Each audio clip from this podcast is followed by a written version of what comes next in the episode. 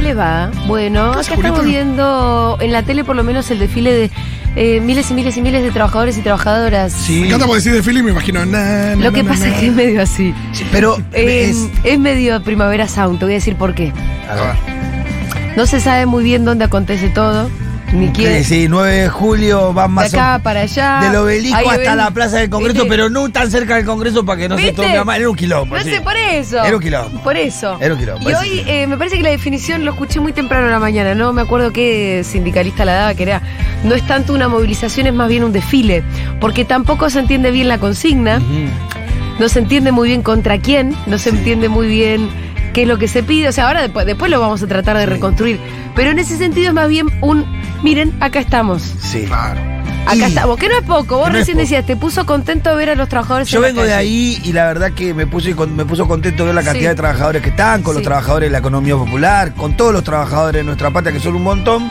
Y la verdad que sin horcas, sin discurso de odio, sin maldecir querer a, matar a nadie, nadie. Con la alegría que, que caracteriza a los trabajadores cuando están organizados. Excelente, estamos hasta las 4 de la tarde informando en Seguro La Eva, en Futuro Rock. sin el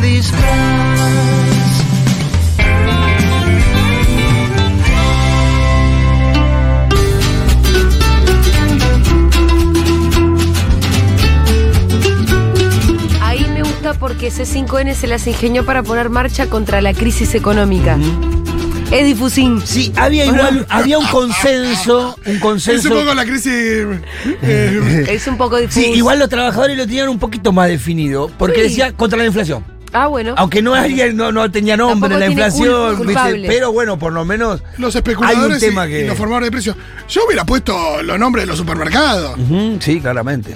Pero bueno, me parece que, que Los estén nombres, trabajando. el otro día hablábamos de Molinos, eh, ¿quién fue? Alfredo. Sí. Hablaba de Molinos, yo pondría, Arcor, claro, un poquito la- la- las alimenticias, los Parece ser supermercados. que El la doc- anónima, los supermercados, Oh, sí, las sí. distribuidoras. El sí. documento que no va a leer nadie también es lavadón.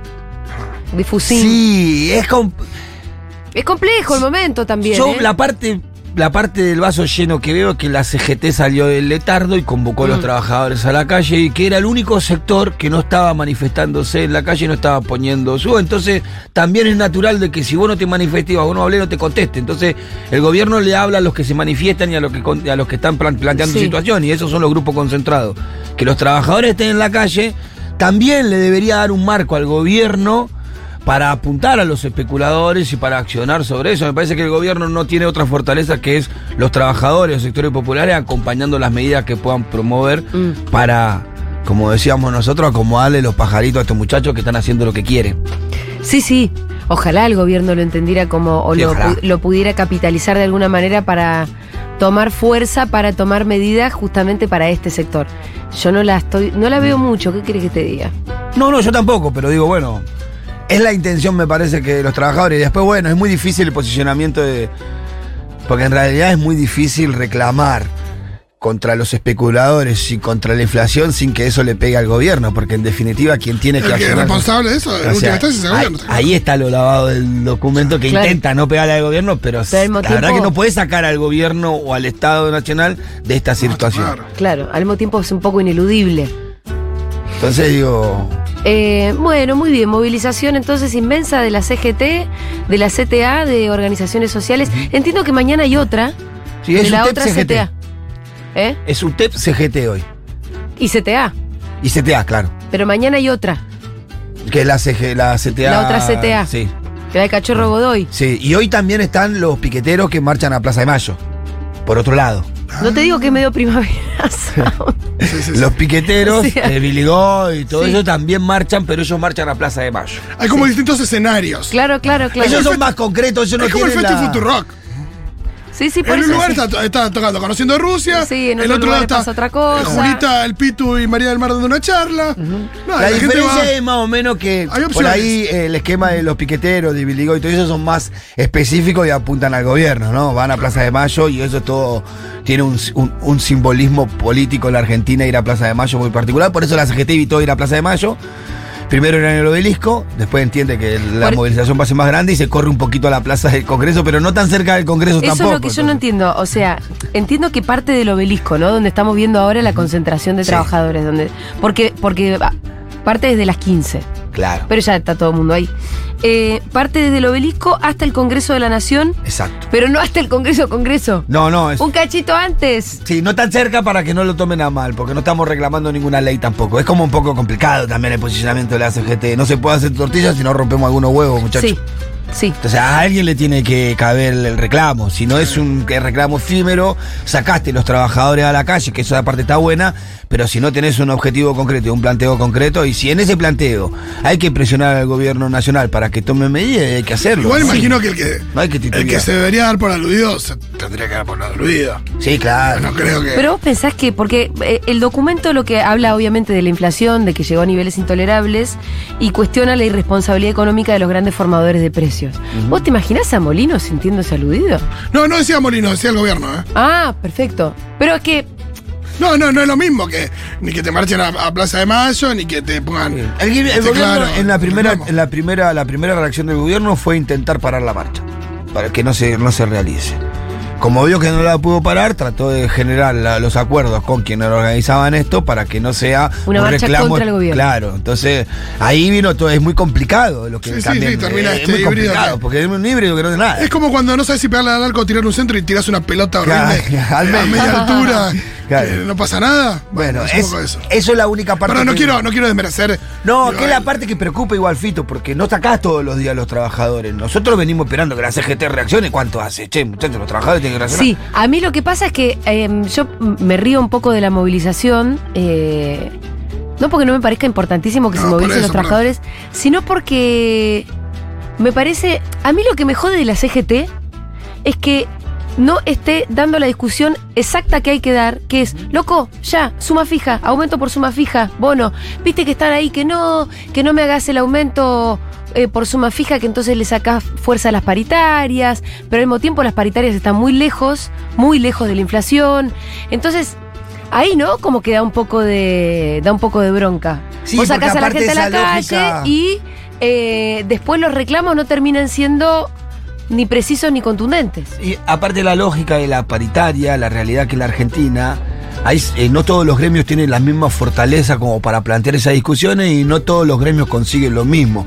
Eh, si vos largás la paritaria libre sin unas fijas una suma fija, ¿qué es lo que te rechazan los, los gremios más fuertes? Porque ellos tienen una paritaria y un poder de negociación distinto que alguien que trabaja en un gremio que es mucho ladrillero, ponele, el gremio de ladrillero. Es chiquitito el gremio de Sí. ladrillero, no tiene fuerza para pelear con la Cámara Empresarial para generar los aumentos del 60%. Creo que el último no, no llegó al 40% en- en- eh, con la inflación que tenemos. Entonces, ahí hay una mezquindad también de los, de los gremios más grandes que tienen la vacatada, ¿no? Diríamos Sí. nosotros, que tienen la fortaleza como camioneros, como los de transporte, como un montón de gremios, Que ellos los sí bancarios mismos. sí, que tienen buenos salarios. Y te pagan, porque te paran un día, te hacen un quilombo, negocian con los empresarios y consiguen lo que quieren. Los otros gremios más chiquitos no. Entonces ahí hay No. que discutir un poco más profundo de eso. Sin ninguna duda. Bueno, muy bien, pero vamos a retomar esto cuando nos toque. Porque tenemos otro contenido. Me gusta. Mientras comemos una tortita absolutamente Oh. deliciosa No, no, no. De Despiértate Carola. Yo le sacaría el diminutivo, porque Sí. hay una cosa donde. Es que para mí tortita es con cariño. No, y ya yo lo le digo sé, ya lo tortita sé. porque la, la amo. No, no, ya lo sé, eh, Porque pero. siento absoluto, absoluta devoción por esta Alta torta. No, no, Dios, Dios, Dios. Em, Pero aparte, ¿viste cuando se saborea el amor? No, porque aparte en la combinación de gustos, es- es- porque viste la cremita, el dulce de leche, el bizcocherito húmedo con la nuevo. Aparte, cuando decís, bueno, Mengolini. me encantaría que la crema, que la crema sea de esta manera, que el brownie sea de esta manera, que la consistencia del dulce de leche sea de esta manera, que. Todo, ¿viste? Cuando todo funciona todo bien. funciona muy bien. El combinado funciona. Pero no te pasa que se comes una torta y decís, y mira, está medio duro el brownie. Y claro, Claro, sí. claro, Sí, claro. sí, Che, no, el dulce de leche está demasiado, no sé, frío, entonces no sé qué. Es rica igual, pero hay algo que. no- Bueno, Eh, acá. el merengue está seco arriba, qué sé yo, boludeces, que debe ser muy difícil de. Sí. de solucionar. Yo me decía mientras me- nos comemos la tortita de Despiértate Carola, pensaba en pobre, pobre por ejemplo, Cielo Latini. Pobre la gente que no se permite una tortita. Pobre la gente que no se permite una tortita, pero no lo digo como. Por decirlo latino no se permite No prender la tele. Nada, por eso. Por eso. Bueno, estamos hablando de Cielo Latini, que es una. Ella escribió un libro muy famoso eh, hace unos cuantos años ya. Mucho, sí. y después se hizo la película. El libro se llamaba Absurda. Absurda. Después se hizo la película. Un libro donde ella contaba, bueno, cómo, no lo leí la verdad, pero sé que se trata de una chica, obvio, con trastornos alimenticios, donde contaba que, bueno, no comía y vomitaba y esto que lo otro y así. Contaba su anorexia real. Un libro un poquitín peligroso, fue catalogado como peligroso porque, eh, en definitiva, parecía que daba consejos. Y había muchas chicas en el secundario que leían absurda con una cierta devoción por este personaje que era su heroína eh, y tomaban consejos. De, no sé, los consejos típicos de la anorexia, que son, qué sé yo, que tomar mate, te- tomar más agua, o de alguna manera sacarte el hambre, o pasar los momentos de. Sí, creo que estaba también la, la forma de disimular. cómo disimular frente al resto. Bueno, con Flor Lico, que le, me gustaría invitarla al piso. Eh, Flor, nuestra, nuestra productora, comentamos bastante este tuit de hace algunas semanas de Cielo Latini, donde ella dice, con, e- digamos, con este antecedente que conocemos muy bien de Cielo Latini, que es este famoso libro absurda, ella tuitea ha- hace no mucho tiempo. Hace cuatro años dejé las harinas al 100%.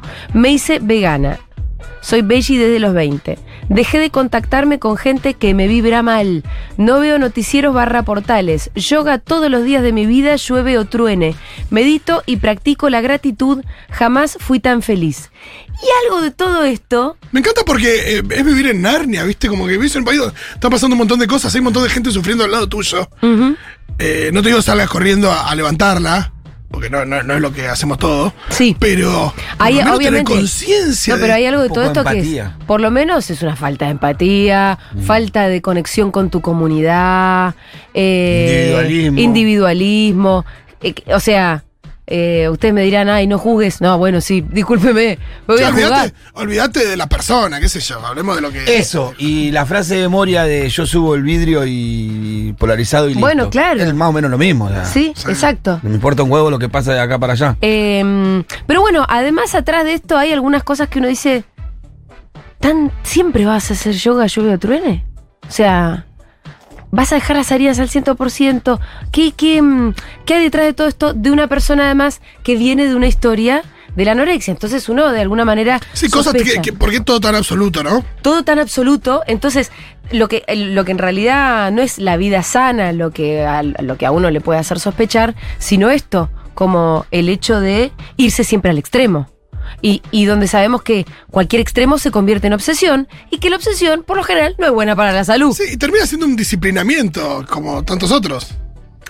Y un negocio detrás siempre hay. Flor Lico, bienvenida, ¿qué tal? Hola, ¿cómo están? Bien, vos. Bien, acá siempre. Re, Bueno. re pesada con estos temas, así que contenta. Bueno, son tus temas, qué sé yo, son tus temas. Estaba bueno para tratarlo un poquito en profundidad, ir a buscar fuentes también, como para que no hablemos solamente desde, eh, desde qué sé Desde yo, la opinión. desde la opinión mera, sin, sin conocer un poco más, aunque también tenemos derecho a tenerla, sino eh, con algunos datitos más. Así que con Flor hicimos todo un trabajo de investigación y de pedir audios eh, a, a distintos referentes que saben. Por ejemplo, tenemos a eh, Mara Fernández, Flor, que es psicóloga especializada en trastornos de la conducta alimentaria. Sí. Eh, y a Mara le fuimos a preguntar qué es este término, que es un término que vos me lo hiciste conocer, la verdad que yo no lo conocía, que es ortorexia. La ortorexia. Ortorexia. Eh, se los digo más o menos cómo se define. Es un término acuñado por Steven Bradman para calificar la obsesión patológica de una persona por comer comida considerada saludable. Eh, y este doctor sostiene que, bueno, esto te puede llevar directamente a la desnutrición también. Claro. o a la eh, malnutrición O a la malnutrición y después ni hablar que después ya vamos a entrar un poquito más. Después al aislamiento social y a la obsesión. De vuelta un trastorno Que es psicológico una de las también, cosas ¿no? más graves también, no olvidar la dimensión social de la comida. Tipo, que hoy llegó Despiértate Calora y estábamos todos contentísimos alrededor Sí. de la torta. Sí. Y es muy terrible cuando te empezás a perder de eso, Exacto. ¿no? De compartir con un otro. Sí, y también esto de, de cuáles son eh, las razones que se presentan. Eh, Gaby Borrelli siempre dice esto, ¿no? De, de que hay una cosa ahí con el, el tema de la vida sana Sí. que encubre De nuevo también la, la obsesión por la delgadez. Total. Yo le digo anorexia 2.0 a la vida sana. Bueno, Flor no puede usar esos términos porque ya tiene, Sí, sí, ya ella está. tiene títulos. Yo estoy de Eh, vuelta. También fuimos a, a, um, hablar con una nutricionista que es eh, Rosario de Luca y también es nutricionista especialista en trastornos de la conducta alimentaria. No todos los nutricionistas te mandan siempre a adelgazar. Hay algunos que piensan en otros términos. Digo porque acá siempre jodemos, Sí. ¿no? Con la, la gordofobia de los nutricionistas en general, pero no todo el gremio. Que muchos, es muchos tienen dos gotitas de gordofobia. Muchos sí, pero por claro. que no. Buscamos dentro del gremio. Buscamos dentro del gremio aquellas que yo creo que son más bien excepciones que, que la regla, ¿no? Bueno, empecemos por el audio em, de Mara Fernández, donde nos define eh, de qué se trata la ortorexia. Ortorexia es un- una definición derivada del griego que significa ortox, lo correcto, y orexi, apetito, por lo que ortorexia representa hambre por la comida correcta. Es un trastorno ri- alimentario poco conocido que comienza como un intento por mejorar la calidad eh, de la alimentación, pero que con el tiempo aparecen obsesiones sobre qué se debe comer y qué está totalmente prohibido. Las personas se empiezan a obsesionar por la comida saludable y empiezan de alguna forma a restringir aquellos alimentos que sienten como poco saludables o que eh, denominan como prohibidos. Bueno, hasta acá una definición de eh, estricta de qué se trata, te empezás a restringir en los alimentos con la idea de que te tenés que alimentar sano. Que, y, y además, bueno, en la próxima definición yo te voy a pedir el audio ahora de la nutricionista de Rosario de Luca, donde ella nos empieza a decir, bueno, por ahí empiezan a comer sin TAC. Y no son celíacos. Claro. ¿Y, y eso por qué? ¿No? Y- Sí, ahí es donde, donde empiezo a pensar también como cuál es la relación entre soy cada vez más feliz Sí. y no comer harinas directamente. Digo, ¿por qué empezás a restringir grupos alimentarios siendo que además tenés una tendencia a restringir gru- eh, Sí. grupos alimentarios ya histórica? Entonces, a mí me hace ruido personalmente. Eh, ¿por, ¿Por qué? Digo, ¿por qué no incorporar, por ejemplo? Digo, ¿por qué Claro, en vez de restringir? Bueno, porque eh, no- por el- hay que decir también que acá las redes sociales, y ya lo vamos a ver más adelante, Sí. están haciendo un trabajo al Sí. respecto, ¿eh? Ahí vos me estuviste mandando unos influencers que son de temer. Ah, los vi- viste de las No, cosas que estuve te- viendo unas cosas insólitas, Fantásticas. obviamente.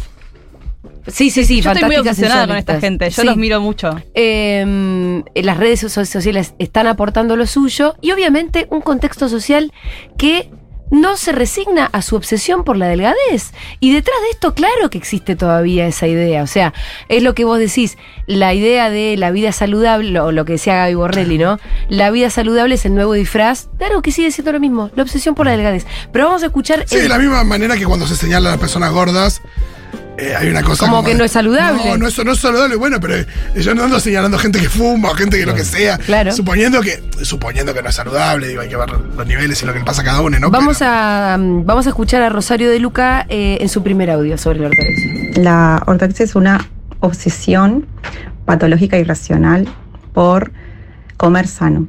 Eh, comer sano y llevar, digamos, como una rigidez muy específica, una obsesión y una, un perfeccionismo hacia lo que es la elección de los alimentos. Son personas que justamente llevan también, como tienen esta personalidad, ¿no? muy poco flexible y que suelen adoptar patrones alimentarios tendientes a la restricción o la evitación de ciertos grupos de alimentos, como por ejemplo una dieta eh, gluten free cuando no son celíacos, una dieta cetogénica cuando no hay ningún tipo de fundamentación o indicación para que estas personas sigan este patrón alimentario. Muchas veces se digamos como que se escudan en este movimiento real fooding, ¿no? Del de la comida real o de la comida poco procesada, pero que lo llevan al extremo. Bueno, ahí la escuchábamos entonces a Rosario de Luca hablando de esto, como de que es una obsesión. Ella lo define ya como una patología, ¿eh? Sí. Ahí escuchábamos, como eh, ahí hay una discusión. Hay una discusión. Hay una discusión Sí, sí, porque sí. además seguramente hay distintos grados. Quiero decir, una cosa es, bueno, que vos entres y después en- que ya estés en una. hay- y que hay comportamientos que están buenos, no sé, yo por ejemplo, si vos pensás en activar semillas y dejarlas a la noche para que el cuerpo las digiera mejor, qué sé yo, está bueno. Sí. Ahora, si Sí, yo estoy, comer menos procesados en general. estoy Sí. eh, haciendo un ayuno intermitente, después me hago un enema de café verde y después eh, me pongo, no sé, hago, una- hago 12 días de jugos detox y solo tomo jugo. Sí, y me junto yo. con amigues y no comparto nada de lo que comen. Bueno, No, claro. O solo me relaciono con gente Claro. Que come tiene como yo. Esa forma de comer. Eh, me diste un pie para el próximo audio que quiero que escuchemos de, de Mara Fernández, donde, bueno, em- empezamos a entrar en consecuencias bien concretas también. No es solamente el problema de la obsesión por cómo comes, sino lo que esto después empieza a implicar. El 2 de Mara. Suelen autocastigarse si sienten que la tentación le ganan y no pueden cumplir con esa alimentación saludable y comen aquello que denominan prohibido. Su autoestima está asociada a cómo comieron y cuán pura es esa comida que está incluida en su dieta y su autovaloración, obviamente que está asociada a lo que ingieren y se sienten superiores respecto de aquellos que no pueden seguir estos rituales alimentarios. Eh, la elección de la alimentación y de la variedad se convierte en algo tan reglamentado que los puede llegar a tener, a, a tener problemas de salud, ¿no? Porque están tan pendientes por hacer las cosas bien que toda su vida se empieza a restringir en cuanto a no solo a la alimentación, sino a lo social, porque dejan de tener encuentros o reuniones porque están obsesionados por la comida o lo que se va a, a comer en esa reunión, en ese evento. Bueno, eh, y Rosario de Luca, en el mismo sentido, también habla del problema que se puede empezar a generar con los vínculos sociales y familiares y un eventual sufrimiento, obviamente. Si estas personas no pueden acceder a este alimento específico, entonces entran en una especie de crisis. ¿no? Llevan crisis, crisis de ansiedad, crisis de nervios. Es como que toda su estructura se cae porque no pueden acceder a este alimento específico. Entonces se comienzan a aislar, cortan con sus vínculos, porque muchas veces los vínculos, ¿no? nuestros vínculos de amistades o nuestros vínculos familiares, eh, tienen sus momentos de reunión a partir de los alimentos, a partir de compartir comida. Entonces, cuando esa comida no está dentro de sus expectativas o su patrón tan rígido, no pueden compartirla, entonces no van o se llevan su, su vianda aparte, que eso también genera cierto tipo de aislamiento. Y son personas que sufren mucho, sufren porque, digamos, como que es un patrón tan rígido y tan perfeccionista que les cuesta mucho llevar a cabo. Entonces pierden mucho tiempo en buscar lugares donde acceder a estos alimentos o muchas veces también se embarcan en ciertas dietas o grupos, grupos de WhatsApp con dietas y con indicaciones muy específicas en donde tienen que compartir fotos, eh, en donde el que no comparte o no, no lleva, digamos, como ese patrón, como que es sancionado de alguna manera. Estas llamadas tribus que se, que se juntan ahora, ¿no? En que todos juntos llevan adelante este tipo de dietas y ahí donde muchas veces se captan estas personas que tienen, digamos, como este perfil de personalidad. Es muy loco porque empezamos a escuchar un vocabulario parecido a lo que escuchamos el otro día de Pablo Salom. Sí, bueno, tengo hay mucho para eso, decir ¿no? sobre eso. Bueno, eh, eh, Flor, para la gente que no sabe, la primera vez que nosotras hablamos, antes que fueras productora de este programa, te entrevistamos por una nota que habías escrito en Anfibia, donde vos hacías un planteo que a mí me parecía absolutamente fundamental y con el, con el que nosotros tratamos de insistir mucho acá, que es que no te vas a poder curar de la anorexia vos sola, en la medida en la que tu contexto social e histórico No cambie. te no cambie para nada y a vos te sigan bombardeando desde todos lados las imágenes de mujeres absolutamente delgadas, a, unos niveles de delgadez absolutamente extremos y donde la única norma de belleza posible y totalmente excluyente es la, la delgadez. Entonces vivimos en una Y que sociedad. es mercantilista, porque además, Además es, eso, ¿no? eh, yo siempre digo, estar buena es como tener guita en un punto. Entonces, digo, vos a, a vos te va a abrir la puerta para un montón de cosas. Entonces empezás a sentir que, ah, bueno, entonces no me van a querer, entonces no voy a conseguir tal trabajo, entonces no voy a tener, eh, no sé, lo- no voy a ser querido, porque Sí. de base es ser aceptado, ser querido, ser amado, que es la necesidad fundamental de una persona. De como cualquiera quiere Eh, serlo. Sí, sí, de, la misma manera que una persona gorda piensa que no, Ajá. tiene que no, que no merece amor. Es que ahí tenemos los puntos de alianza y de contacto Claro. de las personas con desórdenes alimentarios y las personas gordas. Sí. Eh, entonces, en este caso, por ejemplo, lo que hablábamos de, de la idea de grupos y la idea de, bueno, yo est- estoy ahí en grupos de Telegram chusmeando a veces de estos grupos de personas obsesionadas con la alimentación Sí. saludable. Y yo veo las cosas que se mandan que no están para nada chequeadas Sí. y eh, se, se recomiendan dietas. No están chequeadas, digo, científicamente, médicamente, ¿no? y además hay ha- hacen pro- sus propios preparados Sí. y se los venden entre sí. Sí. Digo, cosas que son eh, artesanales. Eh, y al mismo tiempo, digo, ¿cuánto está esto de distancia de eh, Me Como a mí, que era el blog de Ciro Latini, donde también se pasaban datos de cómo hacer para bajar de peso? Sí. Entonces, quizás en este caso no es para bajar de peso, supongamos que es para tener genuinamente una vida más saludable. eh, es muy raro porque sigue habiendo un punto de contacto y además hay algo que me hace pensar mucho en esta idea de los rituales de la belleza, ¿no? Esta idea de, por ejemplo, eh, el untarse óleos sagrados en Sí. el cristianismo es medio parecido a eh, la mascarilla detox de no sé cuánto. Y hay una relación en estos grupos que eh, se vinculan también siempre con a través de un influencer que habla como gurú, que habla como líder, Sí. que habla como persona experimentada y que te cuente dice un poco cómo hay que vivir. Sí, y, que, y además esto, la relación, que lo veíamos en el tuit de Cielo Latini y que lo seguro que se ve en estos grupos, la relación con la o el objetivo de la felicidad. de la felicidad Claro. y, Y- de la sanación. Sí. Claro, y Y también. tiene eh, algo ahí de religioso que Sí, de la purga. La- Mm. ¿Cuánto querés sanar? ¿Qué tanto tenés que sanar? Claro, y, y cuando, y cuando se, se- se cierra tanto en un grupo y se aleja tanto, uno, uno no puede pensar en una vida saludable que no esté conectada con el resto de las personas, con el, con el mundo en el que vivimos. Y eso Digo, implica también no estar Quizás estamos condenados a no tener una vida saludable justamente por eso. Pero de última uno se hace cargo de eso.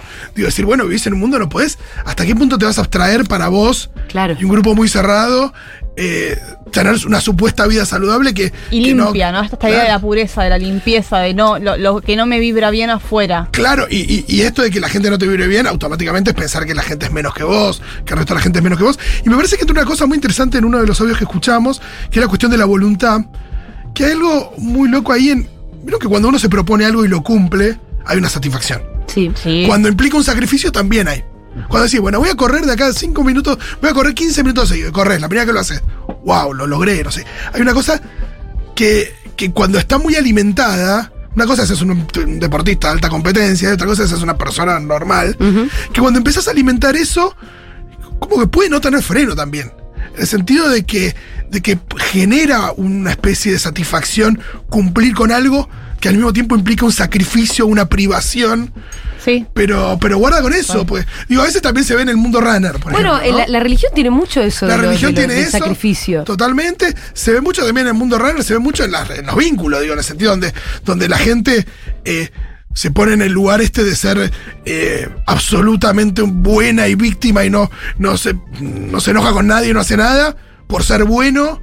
Y que eso implica un sacrificio, y- pero bueno, no implica la salud mental. En la felicidad. anorexia pasa mucho esto de yo puedo, yo puedo privarme de algo que los demás necesitan. Entonces, de alguna forma está esta cosa medio de la superioridad. Claro. eh, y de, sí, re- retroalimenta permanentemente y te da como esta cosa de la retribución satisfactoria. Y, y del otro lado está eh, la idea de eh, el gorde vague, el gordo vago, la gorda vaga, que, bueno, esto es una cuestión de voluntad también, ¿no?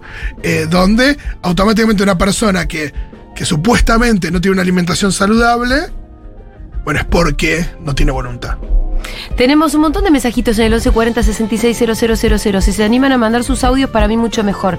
Tal cual lo de sentirse superiores. Eh, dice alguien, una amiga que come todo orgánico me dice que el resto, que el resto días de vida si me ve comer un pancho. Me dice que lo que como es veneno y juzga mis consumos.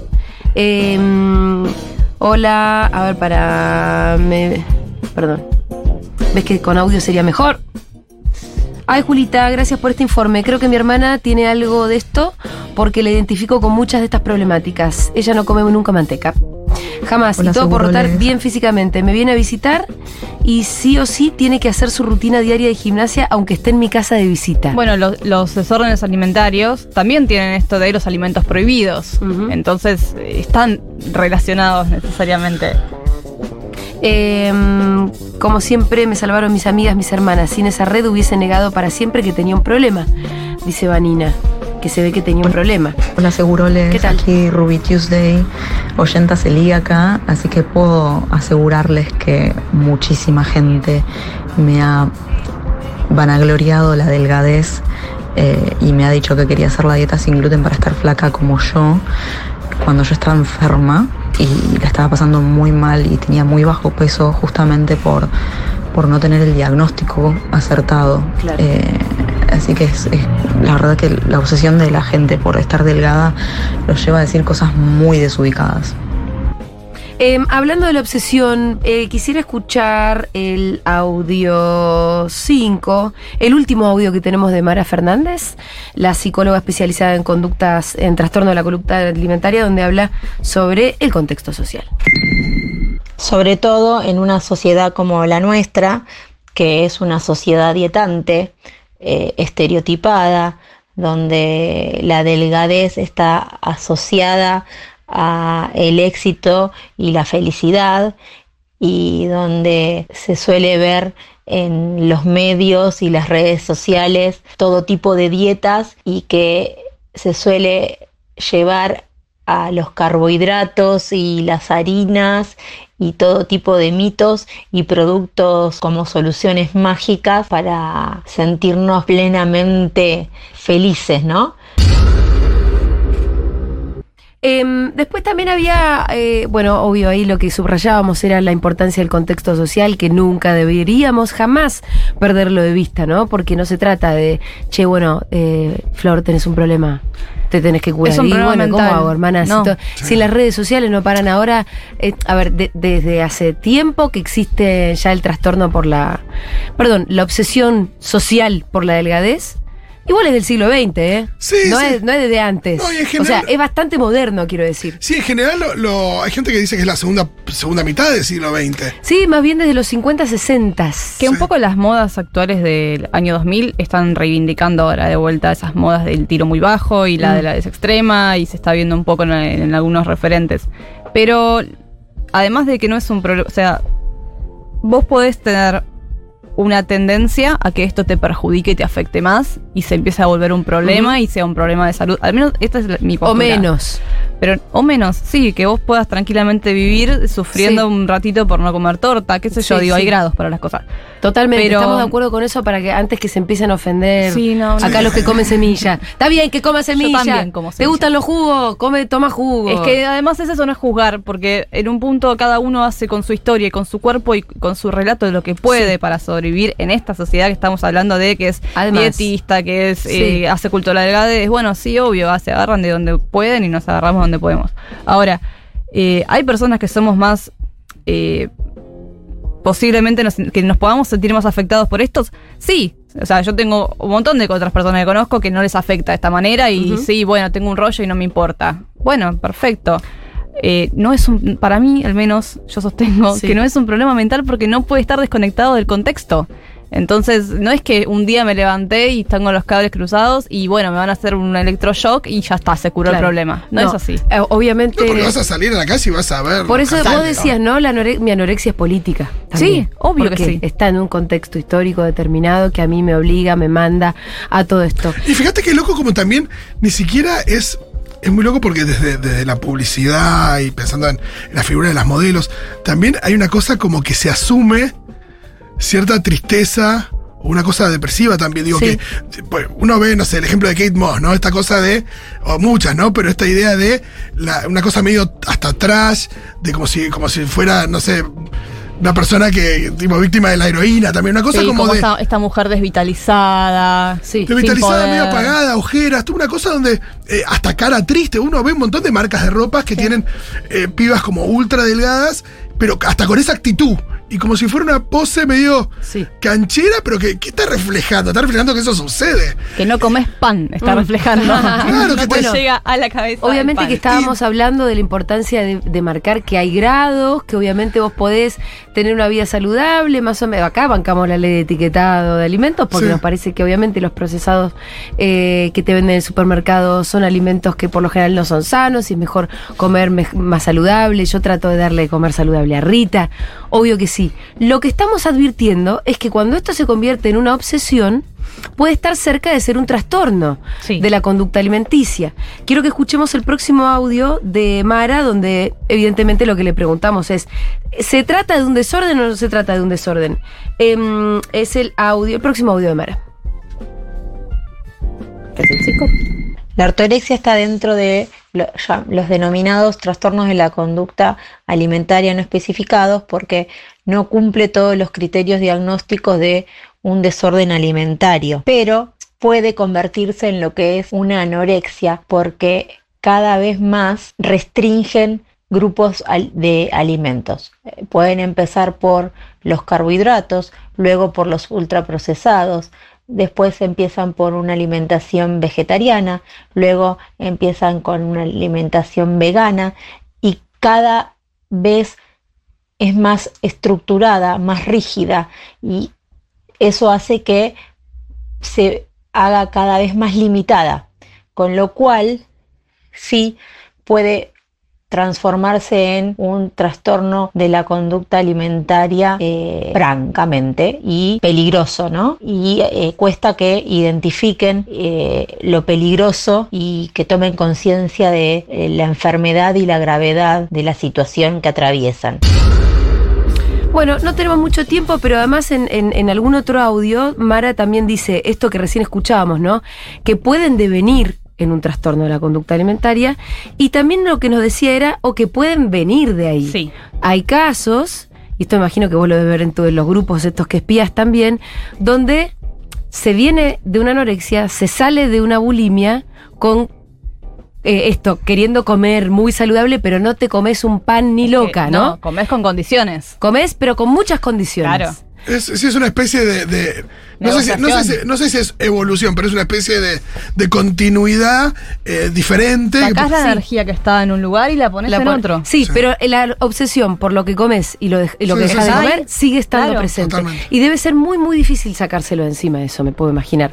De vuelta, insisto, porque mientras el contexto social no, No te lo se permita. modifique. Vamos a escuchar el último audio ahora de Rosario que enumera la cantidad de boludeces que estamos viendo en Instagram eh, últimamente. Claro, ¿cómo haces para curarte? No, si ahora estamos si la todos en esa. influencer que te lo dice, vos la admirás y te lo dice con una seguridad de que así es como hay que vivir. Exactamente. Hablar de ayuno intermitente, dietas detox, jugos mágicos, purgas, eh, limpieza colónica, en las redes sociales apuntando a, a público muchas veces eh, adolescentes, jóvenes, desde el punto de vista de un profesional de la salud, me parece una negligencia total. O sea, Argentina es el segundo país con más trastornos de la conducta alimentaria del mundo. Que una persona en sus redes con cientos y cientos y miles de seguidores diga que el ayuno intermitente es una buena práctica y diga cómo se hace y cuáles son las comidas que se tienen que hacer al respecto, es una falta de, criterio total. Nosotros, o sea, yo por lo menos que, que abordo y que tengo consultantes a diario, o sea que todo el tiempo estoy hablando con personas que sufren y que transitan trastornos alimentarios, se alimentan de estas publicaciones y se, y, se basan muchas veces en estas y profundizan estas creencias. Es realmente muy, muy difícil eh, ver estas, estas publicaciones y, y hablar con, con mis consultantes al respecto, y más después de la pandemia. Recordemos que también eh, hay una industria detrás de la- del Sí. bienestar y de la salud, Exacto. entre comillas, ¿no? Porque Hay gente que está haciendo mucha plata vendiendo sus libros con sus sus porquerías. libros, sus workshops, sus Sí. talleres, sus productos eh, artesanales de detox y jugos y cosas. Entonces se sostiene un montón Sí. a, a través de Instagram eh, este tipo de, Sí, sí. de prácticas. Bueno, no es que solamente eh, hablo de lo que a mí me hace bien. No, hablo de lo que, lo que a mí me hace bien y me mantengo con eso y hago una guita con eso. Eh, Erika dice, hola chiques, ¿qué piensan de las nuevas olas de personas holísticas que son a base de frutas, etcétera? Luego de pasar por un aborto aumenté 20 kilos por depresión y fui a estas personas buscando hacer las cosas bien, pero la pasé muy mal y hubo un efecto rebote. Pero veo que son personas que están súper avaladas, como The Race No Spoon. Esto es una de las que me mandaste vos. Bueno, no lo digo yo, ¿eh? Casa Yen es otra de las que me mandaste Ay. vos. Pero- la boludez que tuve que ver con lo que me... ma- Vos me preguntás a mí, ¿personas ala- avaladas? No, ¿avaladas por quién también? Porque es por por la cantidad de seguidores. O sea, No, pero sí. cuidado. Eh, yo creo que si vos vas a- Estamos a- ya te pasé un, Madre un video mía. que. No, a vos no te lo pasé, que dice: tengo Me duele el- atrás del ojo derecho y no sé qué, y se acaba de, de hacer un enema de perejil y no, sé cuánto. y, y, eh, un, un baño de, de hielos, porque se meten eh, en piletas de agua helada, congelada, y que a la intemperie. las explicaciones son siempre muy vagas. Digo, Sí. cuando tú se- qué sé yo, yo no yo no- Carísimo persona- además hacer eso. No, no, por eso. Todo, eh, eh, sí. La verdad, Erika, te diría que dejes de seguir esas cuentas. La- si vos me preguntás a sí. mí, eh, Yo tengo a mí, una, una frase deja es de seguir a todas esas cuentas. Kill your sí. idols and follow your influencers. Tipo, Sí. es No, totalmente, porque sí. todos conocemos a un influencer que es que consideramos un idiota y que tiene Sí. un montón de seguidores. Digo, sucede. Eh, el aval de miles de seguidores eh, no, no existe. Puede tener 10 millones, na- nada, no. Y después hay otra parte que también es, es como muy perversa respecto de los influencers. Sí. saliendo, saliendo ¿no? de estos de, de la de, de- de restringir la comida de esa manera, los que dan la idea de que no la restringen, pero igual son pibas que pesan 30 kilos. No, esto de que, ay, me- me- que, no sé, agarran frasco de Nutella y dicen, ay, me maté esta noche. Y, y vos sabés que, que es imposible si esa comió un frasco de Sí. Nutella. Que es mentira. Y que, y que también generan, que, creo que mucho, O esa que dice, no, yo no hago nada, soy así. Claro, genera mucha, mucha ansiedad también en la gente cuando, cuando ve una imagen que, que no es real tampoco.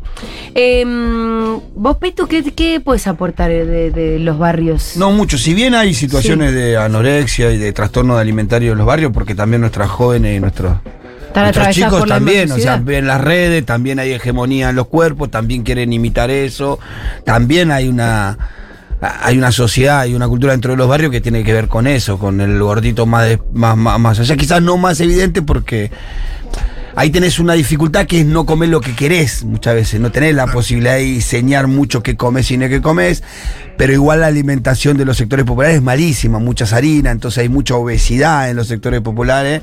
Entonces al haber tanta obesidad en los sectores populares por la mala alimentación, ya, viste, ¿cómo puedo decir? Ya está más integrado eso, ¿me entendés? No- pero hay, hay todavía un remanente de pibas jóvenes, sub-25, que quieren imitar ahí, que algunas, algunas terminan siendo anoréxicos, teniendo Sí. estos trastornos. Igualmente hay que decir Y que que para- aparte, y con esto te cierro, sí, sí. es más complejo por lo que siempre contamos nosotros, porque nosotros subestimamos las cuestiones psicológicas. Claro, Claro. claro. Subestimamos Por esas otras cuestiones. urgencias, ¿no? Y entonces, da, da, dejá hijo de comer y no Sí, jodas. claro. Eh, viste, o, o, viste, no me vengas con que estás deprimido. Dale, levantate que hay que hacer Mm. mi cosa, acá no te puede. Como que eso no, no, no pareciera no existir para los sectores populares, los Pero, problemas. y además mentales. quiero agregar que en realidad para llevar adelante todas estas conductas, prácticas, Sí, propuestas por, por los influencers, hay que tener un montón de guita. Sí, ¿no? para la, para la mera Es- es restricción. caro. Por eso, para la mera restricción, eh, por ahí es barato, pero si tenés que reemplazar o, o seleccionar solamente determinadas Claro. cosas. y el tiempo que hace lleva, que sí, también es, es dinero, y lo que vos decías, Pitu, también, digo, eh, si el cuerpo también es un capital, eh, vos también para poder, eh, de alguna manera, no sería raro que una chica en un barrio tenga un desorden alimentario para poder justamente capitalizar con su cuerpo. Sí. Pongamos algunos audios que mandaron millones. esta columna y coincido con Julia, hay que juzgar y juzgar. durante la pandemia, durante la primera etapa, muchos encerrados, encerrades, eh, subimos de peso y empezamos a seguir a estos influencers que Claro, comen eso se sano, que hacen redio. ejercicio, que hacen yoga, que meditan, que se levantan a las 6 de la mañana, hacen 3 horas de ejercicio, meditan, meditan, meditan y cobran en dólares por sus Sí. eh, programas. Ahora, el grado de frustración que se genera del otro lado, porque una persona que eh, luego de la pandemia vuelve a su vida, tiene que seguir con su vida post pandemia, una rutina normal, eh, es tremendo, tremendo, tremendo. Mira, Vanina, que nos había escrito antes que le habían salvado las amigas, dice, me diagnosticaron ortorexia. O sea, ya existe como diagnóstico. Wow. Eh, viví así 10 años, llegué a tener ataques de pánico por comer fuera de mi casa. Otro audio, porfis. Es durísimo vivir en esta sociedad, sobre todo también porque hay profesionales que, por ejemplo, te dicen, bueno, no, es un esfuerzo, ya estás seis meses sin comer harinas y después ya vamos a encontrar un equilibrio. Eh, por ejemplo, no sé, tengo mi prima que está atravesando una situación así, ella obsesionada con que no puede comer nada, no viene a reuniones sociales, si viene se, se trae su vianda porque la, su nutricionista le dijo que bueno, son unos meses de esfuerzo y después se acomoda. Es durísimo. Em, quiero decir que a veces el médico al que consultás es el que tiene estos problemas y nos terminan llevando a su obsesión. Estoy totalmente de acuerdo. Definitivamente. Pasa mucho. Dice Eliana. Por eso tuvimos que hacer búsqueda para encontrar profesional para hoy. Exacto. En lo que dijiste, Flor, recién como esto de las pibas como, como una salida a su cuerpo, me acuerdo mucho la frase de Andrea Rincón, que, que dijo, bueno, hay gente que se pone un kiosco, yo me puse un culo. Sí, tal Eh, cual. que, que tiene que ver con, con el cuerpo también como, por supuesto, uno no juzga, ¿no? Pero es una realidad, que como el cuerpo como también una... Un una capital. pos- un capital, ¿no? Totalmente.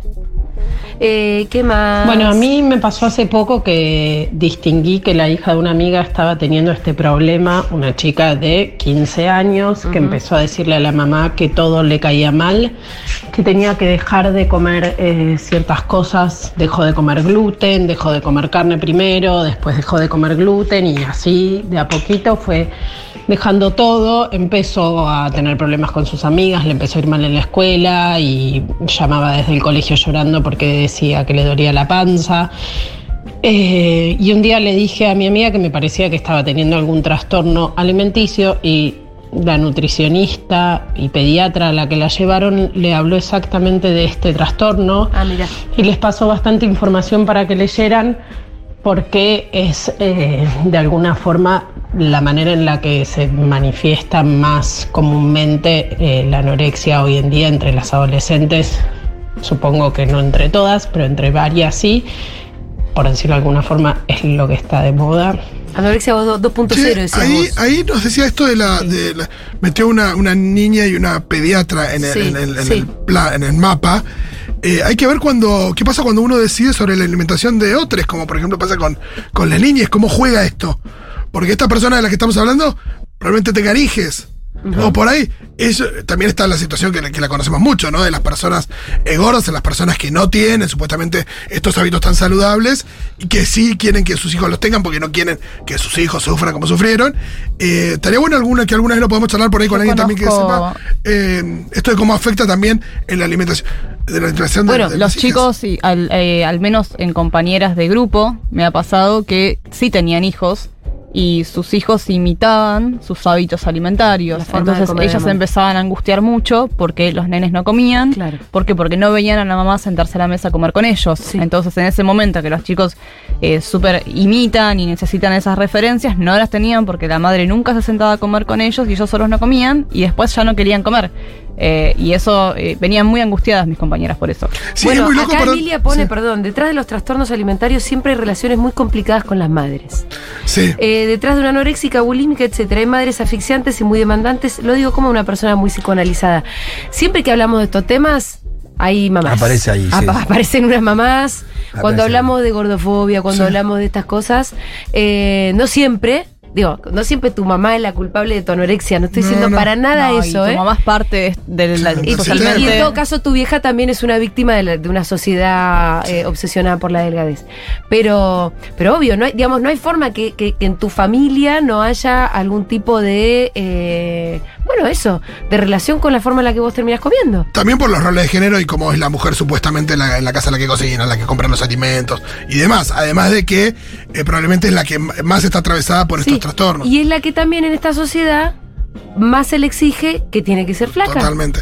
Eh, no, y a veces creo que subestimamos mucho esto de eh, el cómo la relación de, lo- de las niñas con la comida y, y el- la situación de sentarse a comer, cómo se tiene que dar, que, que es verdad que replican mucho y, y no nos terminamos de dar cuenta, creo, lo, lo importante que Sí, es que, que bueno, es eso. esto de sentarse, de, de que sea un espacio, que sea un espacio de, Bueno, de- nosotros de no- disfrute y de compartir y que no sea una cosa como de, de cada uno, ni de restricción, ni, ni hacerlo solo. Porque también está esto de las niñas que comen más bien solos, que, que también tiene eso, eso tiene, tiene sus consecuencias. Tiene una, una relación en la construcción de comunidad, en la construcción de familia, el ámbito, como decía, es un evento social comer, sentarse a la mesa a comer. Nosotros lo veíamos a esa situación desde otra perspectiva que es desde el comedor y cuando siempre cuento, fundamos, abrimos un comedor de noche, que era algo que yo me negaba históricamente porque sentía que era romper la mesa de la cena de las familias.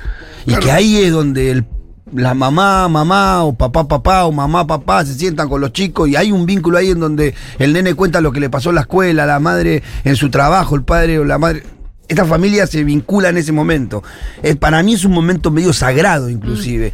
No tanto el almuerzo, porque el almuerzo comúnmente nos agarra o trabajando o los chicos estudiando. Sí. Pero la cena es uno de los momentos en donde todos nos juntamos en la familia, en el núcleo familiar, ¿no? No, y Aldana siempre habla de, de la incapacidad de las niñas para, para regularse, ¿no? Y la comida tiene que ver con la regulación también, eh, sobre todo cuando, hay, cuando empiezan a haber trastornos y demás. Y evidentemente alguien nos tiene que enseñar a regularnos con eso como nos regulamos con otras cosas en el mundo, en nuestra vida cotidiana. Y me parece que, que la No, comida también, la relación con la comida. la panza. Eh, ¿Por qué lo a Fito? Tuve, que, tuve que terminar la frase tipo. bla, bla, bla. Dale, pues, tiene que poner. no, igual tenemos que ir cerrando. Em, tenemos un montón de mensajes, les quiero agradecer a todos, ojalá esto haya servido eh, de alguna manera para que alguien encienda alguna alarma o porque una amiga o porque una hija o porque una misma eh, está teniendo, está pensando demasiado en lo que come, en lo que deja de comer y eso está empezando a parecerse una obsesión, está empezando a padecerse de alguna manera. Bueno, hay que empezar a prestar atención. Eh, así que nos vamos a escuchar un poquitito de música. Muchos mensajes, ¿eh? Esto es algo que nos recontra remila traviesa a todo el mundo. Se va a subir a Spotify para la gente que está preguntando.